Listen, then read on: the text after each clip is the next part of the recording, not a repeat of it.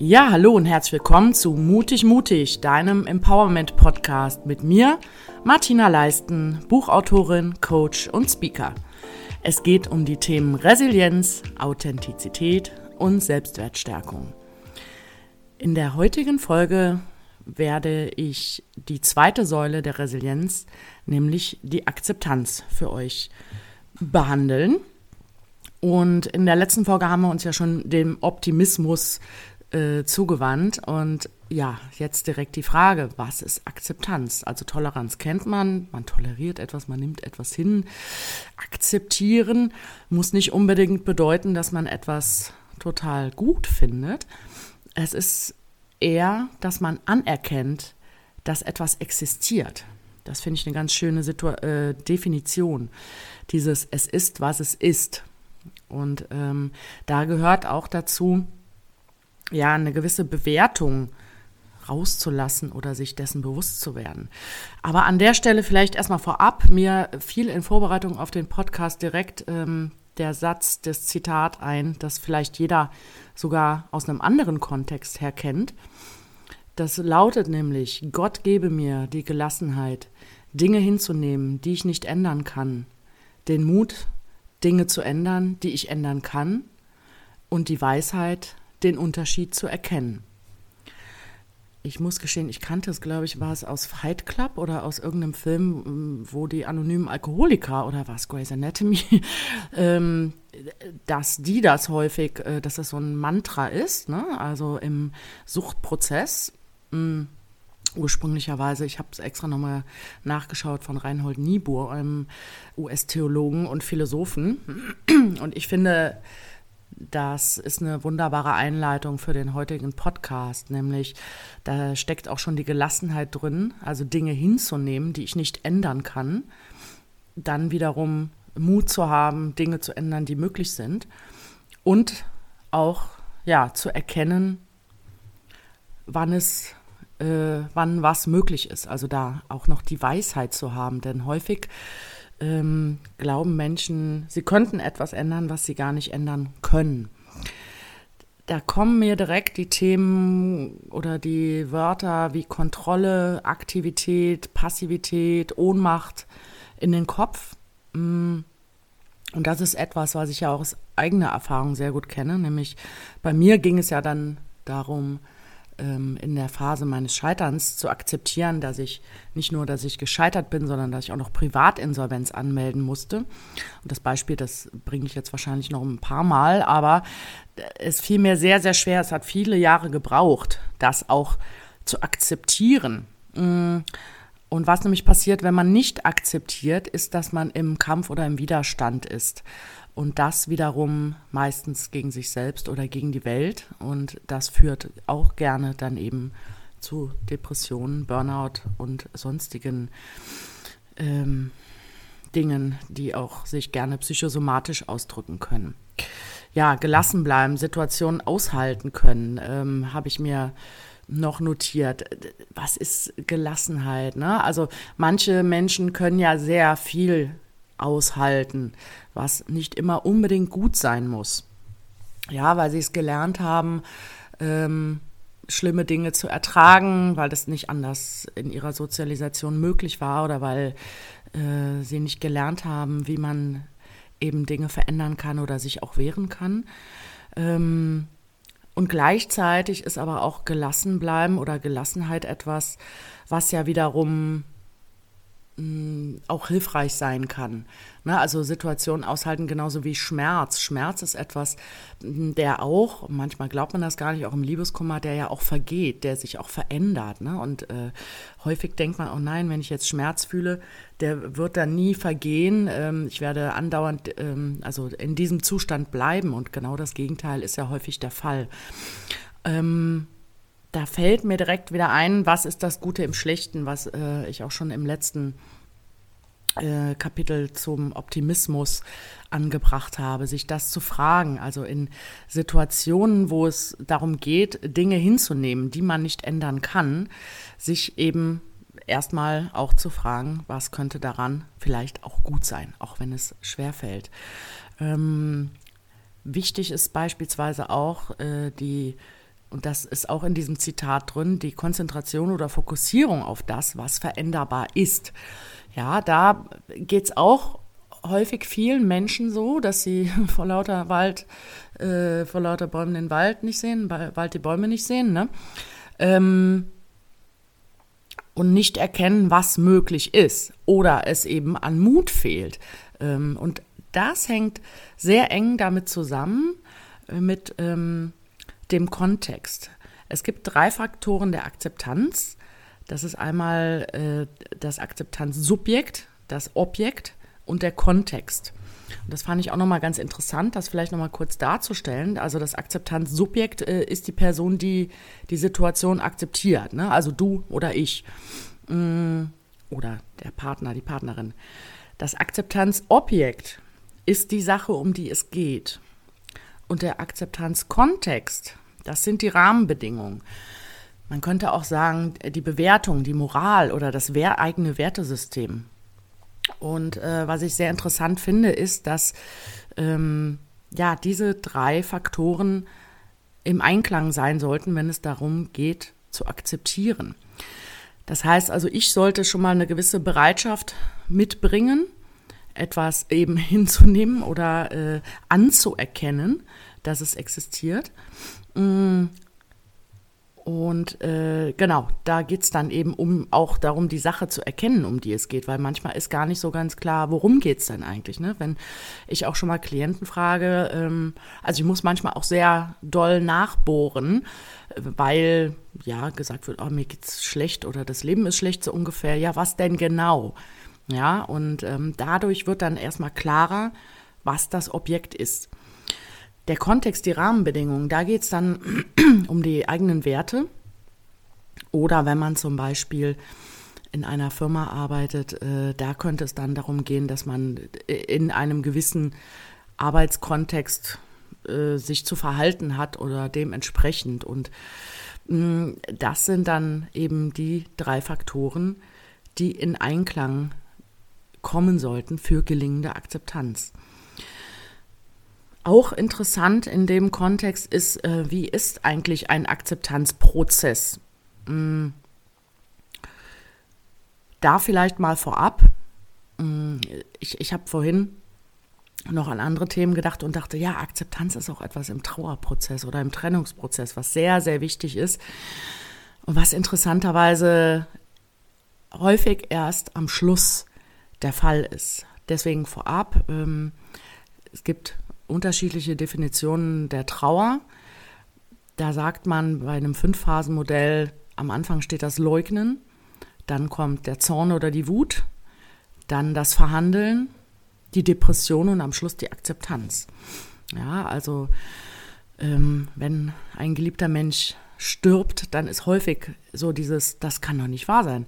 Das, das gibt es doch jetzt gar nicht. Ne? Also ähm, das, das kommt dann gar nicht an in dem Schock, Moment, äh, in dem man sich dann befindet und dann wird man vielleicht wütend auf die Ärzte, die nicht entsprechend reagiert haben und dann, äh, ja, wenn man verhandeln kann, also wenn jetzt niemand gestorben ist, wenn es zum Beispiel um Trennung geht, mh, manchmal will man dann, ach ja, willst du es dir nicht nochmal überlegen oder äh, ich tue doch alles für dich, ne? Das sind dann äh, solche Sätze und die Depression zeigt dann wiederum die Ohnmacht, wenn man merkt, es bringt nichts. Und am Schluss kommt die Akzeptanz. Und das bedeutet dann eben, genau, man hat sich mit der Situation ja abgefunden, angefreundet und ist in der Lage, weiterzumachen.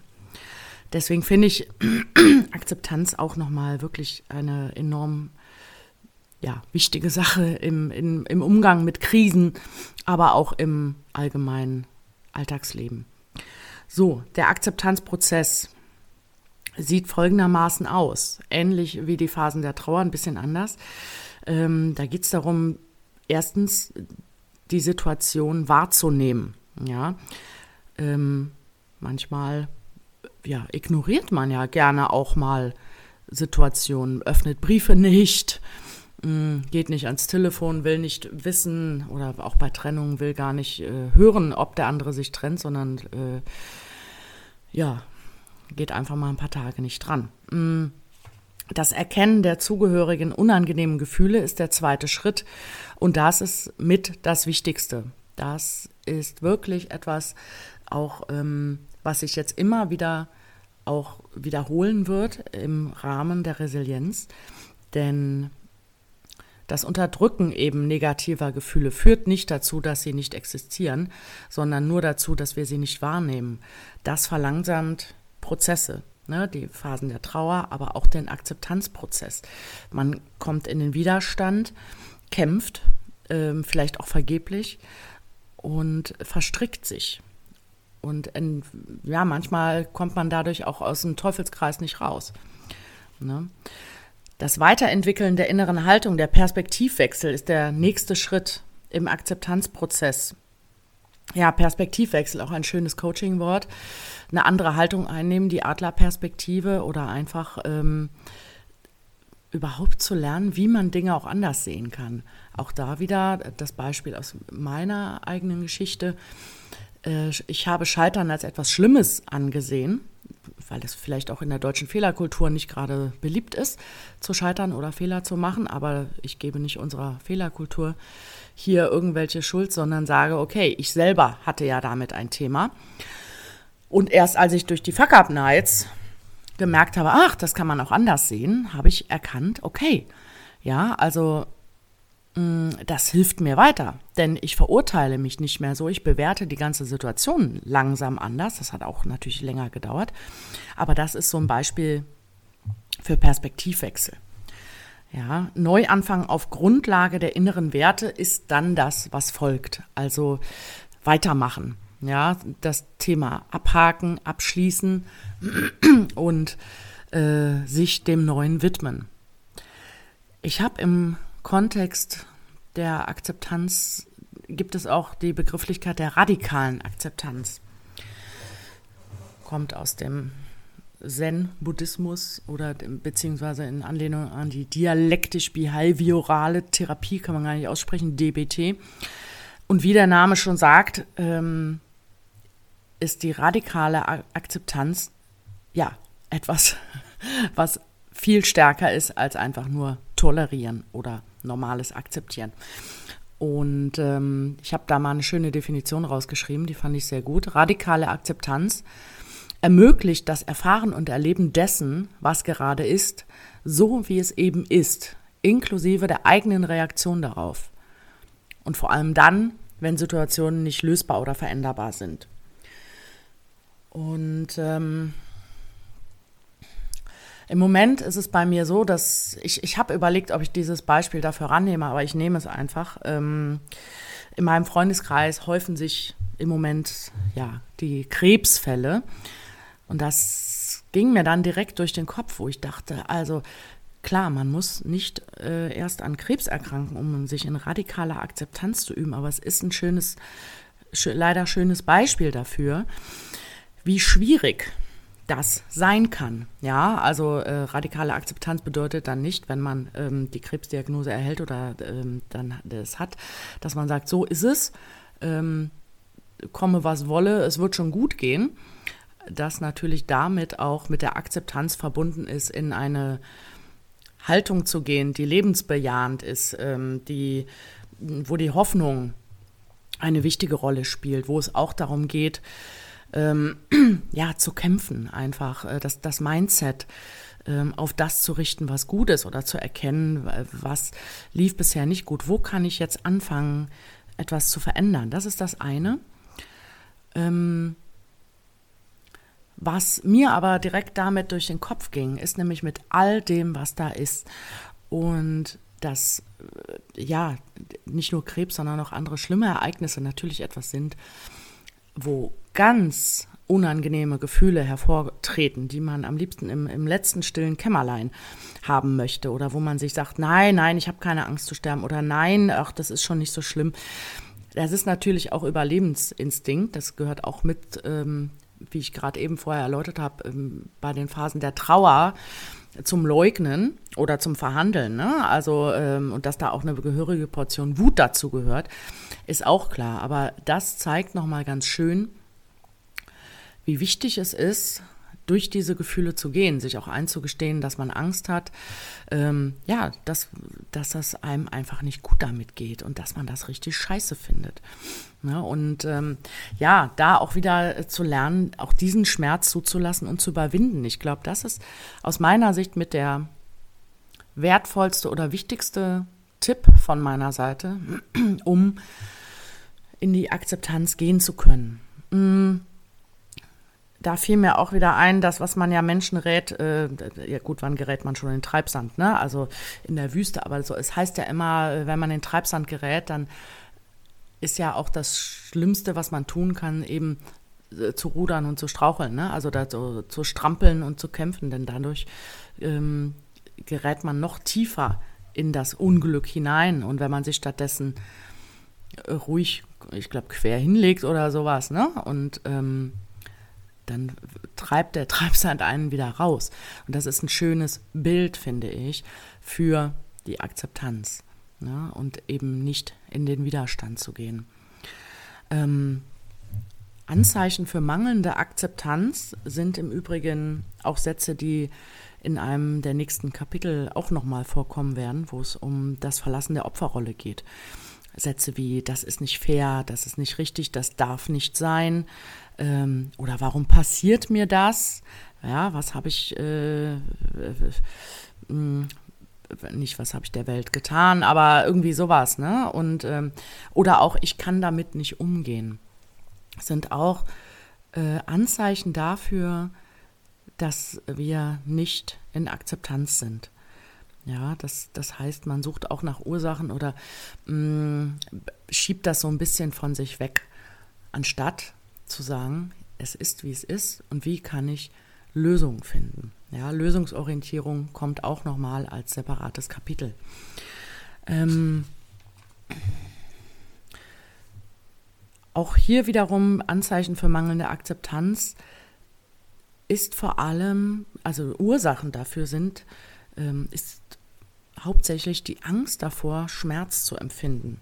Ja, es hilft dann mehr, wenn man irgendwie sich fragen kann, ja, warum passiert mir das, anstatt zu sagen, aua, das tut aber richtig weh, dass ich verlassen wurde, dass ich meinen Job nicht behalten konnte, dass mein mh, mm, Kollege mich übergangen hat und äh, ich jetzt äh, deswegen das tolle Projekt nicht abgreifen kann. Ne? Also ähm, das vielleicht nochmal an der Stelle dazu.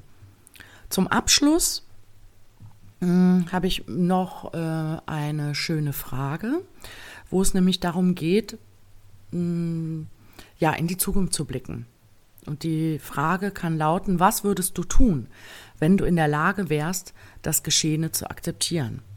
Ja, also was würde sich dann auch verändern und sich das auszumalen? Also wenn wir uns jetzt eine Situation vorstellen, in der es uns schwerfällt, sie zu akzeptieren, hilft es sehr, eben auch auf die Ressourcen zurückzugreifen und in die Vision zu gehen und zu überlegen, eben, was wäre dann. Ne?